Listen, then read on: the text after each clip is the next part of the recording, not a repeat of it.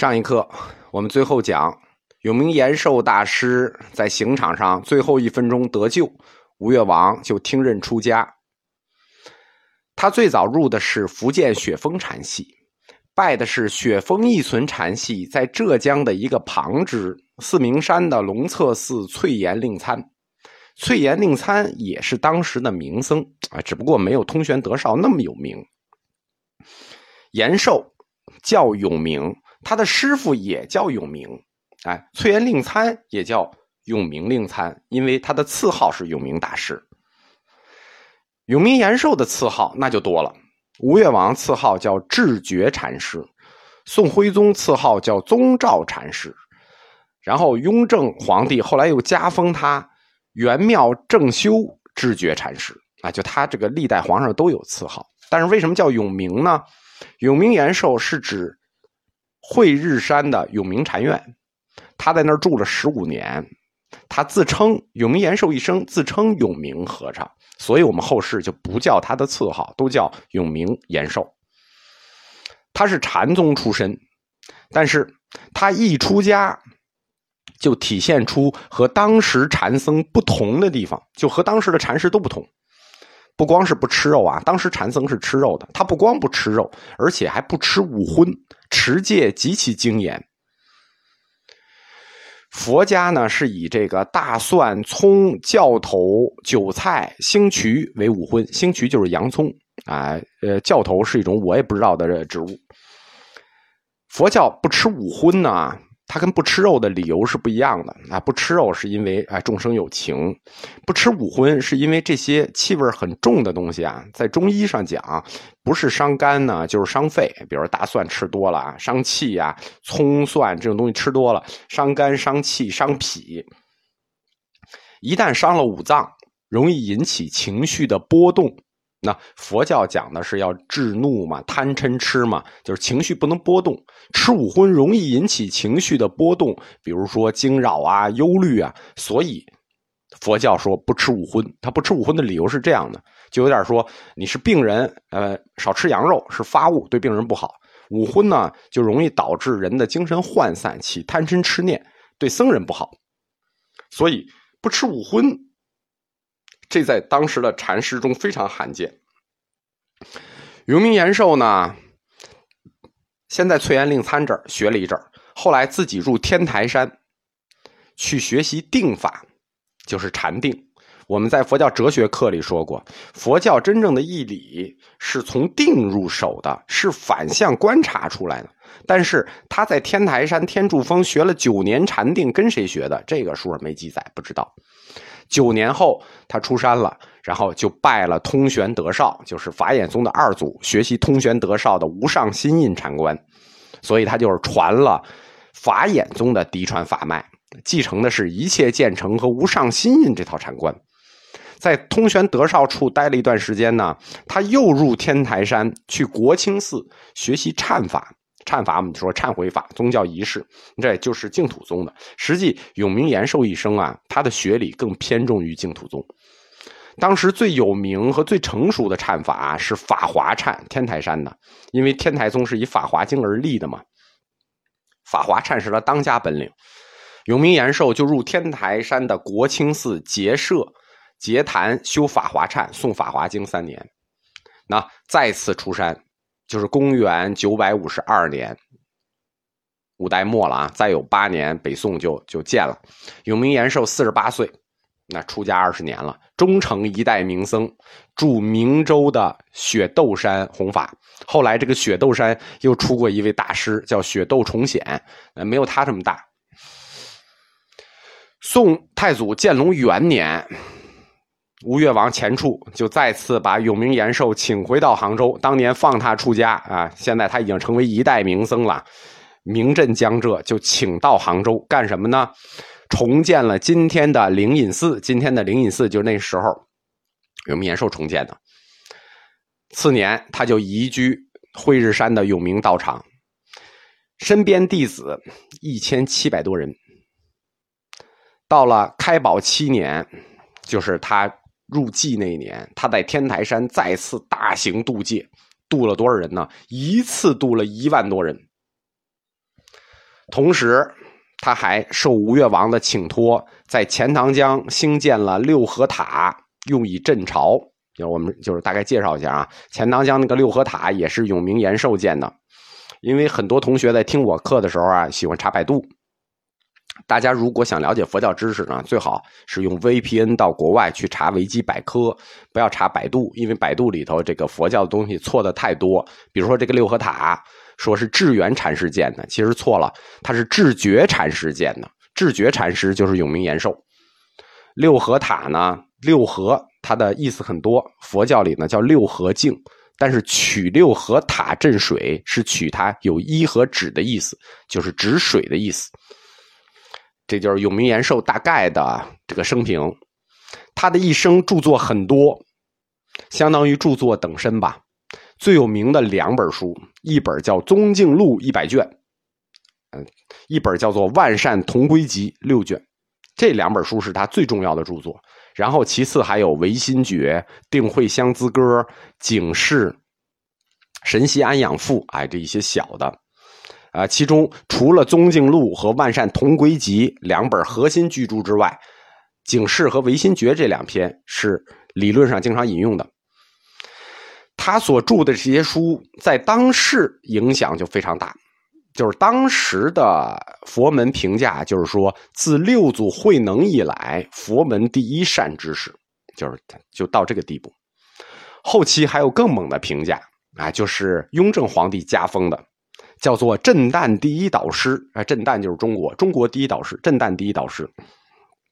因为他这个《万善同归集》啊，他这两本核心巨著《宗敬录》啊，是讲这个禅教合一的；《万善同归集》是讲禅净合一的。就是这两本书是分别有指向的。呃，等于《万善同归集》是净土宗的著作。雍正皇帝在御制的《万善同归集》之前，为他写序是说。近月古今名言，至永明延寿禅师，观其唯心诀、心腹宗敬录著书，其余宗旨如日月经天、江河行地，至高至明、至广至大，超出历代古德之上，实为震旦第一导师。哎，皇上就评他为震旦第一导师。永明延寿他出身禅宗，那属于法眼正脉，叫法眼宗的第三祖。但是他还是净土宗的第六祖，就一个人担了两宗的宗师。但是他弘扬的理论范围之广啊，内容之杂呀，前以前所有的禅宗诸大师前所未有。他甚至也超越了净土宗的范畴。禅教合一，禅境合一，禅界合一，内行与外求兼行。就是永明延寿大师是中华这个大一统文化思想在宗教领域里的一个典型性反应，就是要把所有的东西全部汇合起来。在佛教整个佛教史上，只有一个人跟他一样，但是没有到他的高度，但也很高，就是净土三流里的慈悯流的创始人慧日大师，慈悯三藏大师。在唐朝历史上啊，有两位受过皇帝册封的三藏大师，就高到这种地步。一个我们知道叫唐三藏大师，就是唐玄奘；一个叫慈悯三藏大师，就是慧日大师。慧日大师跟永明延寿大师一样，就是他是四合一，就是禅教境界四合一，四科同修。那永明延寿也是禅门、教门、净土宗、律宗四科同修。这就是永明延寿禅法的特点，所以我们说他弘扬的范围之广，内容之杂，前所未有。他的著作也是禅宗最终统一全体佛教教派的一个完整的理论资料。后世都是沿着永明延寿这个宗敬路的这条路走下去的，并以他的著作为基础。他的代表作就是《宗敬录》。南怀瑾老师讲课里最有名的一个就是《宗敬录略讲》，哎，一百卷就是这个永明延寿的《宗敬录》。根据宋代僧史，就是慧弘的僧传《林间录》记载啊，《宗敬录》一百卷，它并不是永明延寿一个人写的啊，事实上也不是啊。永明延寿相当于什么呢？相当于这个总主笔与总编辑，就他这个每一步都参与了，他是最后总编了。宗敬录集中了当时佛教所有的顶尖高手，主要是教门的显首宗、慈恩宗和天台宗三家，就是法华宗三家，就是这三家呢。华严宗又叫显首宗，慈恩宗又叫唯识法相宗，法华宗又叫天台宗。他当时集中了这三家所有的高手，创立了一个新的宗派啊，就是学术上的宗派啊，不是独立的宗派，就以学术上的宗派叫做新宗。就是我们这个心心宗，永明延寿就以自己心宗为法义的标准，对所有的佛教理论进行了编辑和审定工作。首先，他是法眼宗嫡传，法眼宗讲什么？讲传正法眼，他修改了从玄沙师辈开始，他修改了禅宗的传统。禅宗讲以心传心，对吧？然后法眼宗中间改了，改成传法眼。但是永明延寿他又回归了主流，他这个宗，他这个学宗就叫做心宗，提出来以教悟宗，以心解教，正反两条路。呀，正反两条路他都给你堵住了，要以教悟宗，然后呢又要以心解教，心教两个他都顾上了。当然了，这个回归不是从他开始的。我们说传金刚眼这个概念是他师爷的师爷，五代以前的玄沙师辈。从他的师爷清凉文艺开始，已经在回归到以教悟宗这条路上了。《宗经录》这本书引用资料之杂之广，非常罕见。他引用的资料就达三百余种，各种经论语录一百二十余部，论著啊，就佛教的论，他就引用了六十部。什么叫宗敬呢？宗教的宗，境境界的境。宗敬录的意思是举一心为宗，照万法如镜。一心为宗，所以宗敬录也叫心敬录。这个一心，我们讲过，一心这个概念在佛教里是华严宗概念，就是哲学里我们讲过，一心是华严宗概念，因为禅宗是无心概念。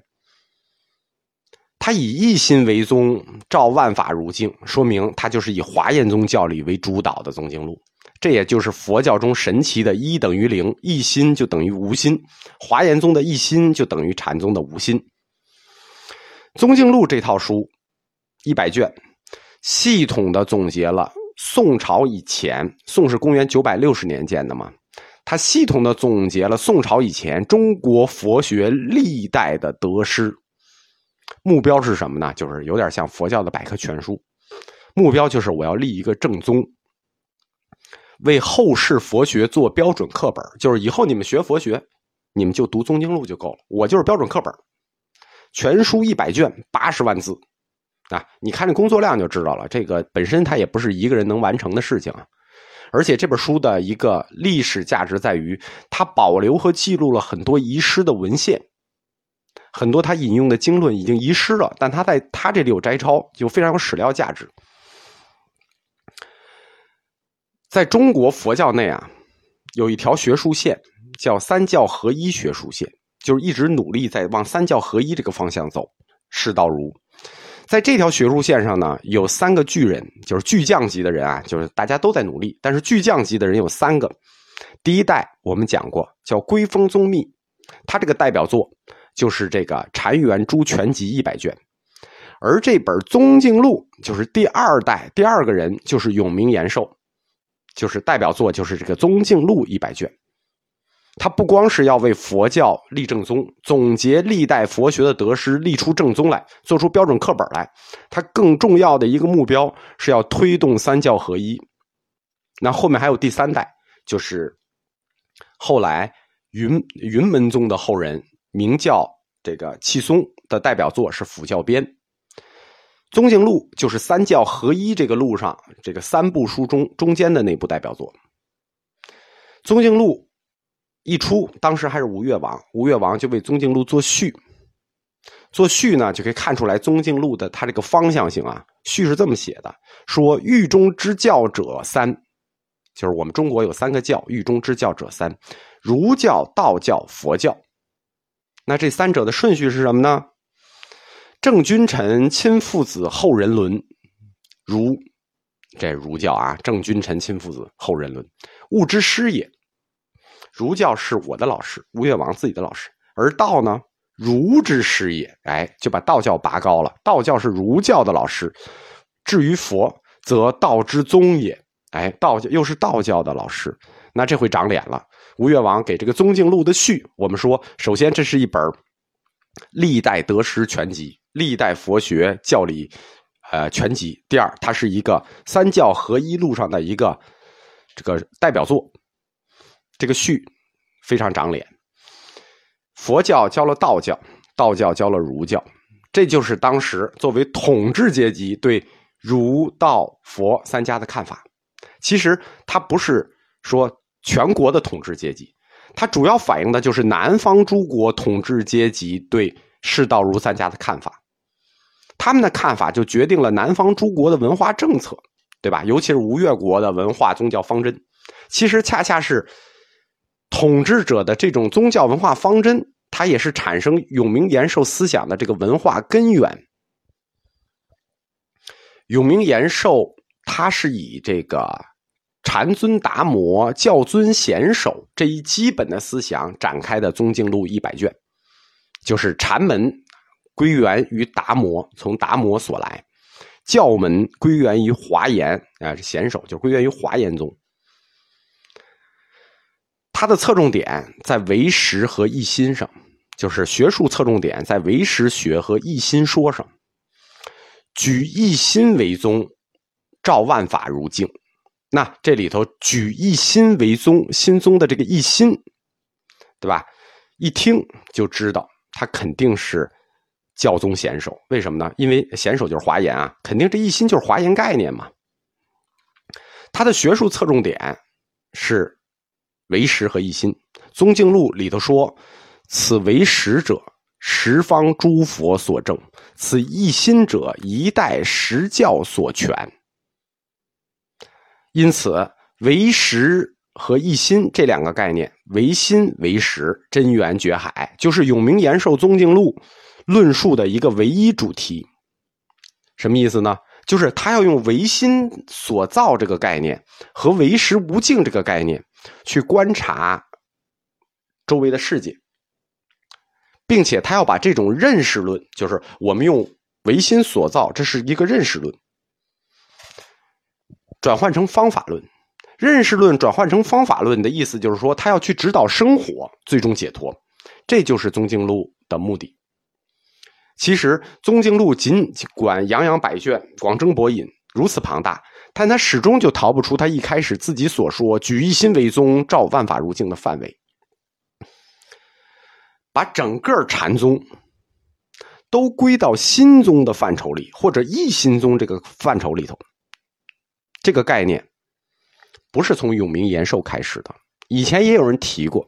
对吧？在马祖道一的时候也谈心，所以说禅宗叫心宗或者一心宗，早已有之。尤其是禅宗里偏向华严的这一支，但是像永明延寿这样把它明确的提出来，并且集这么多家理论于一身，前所未有。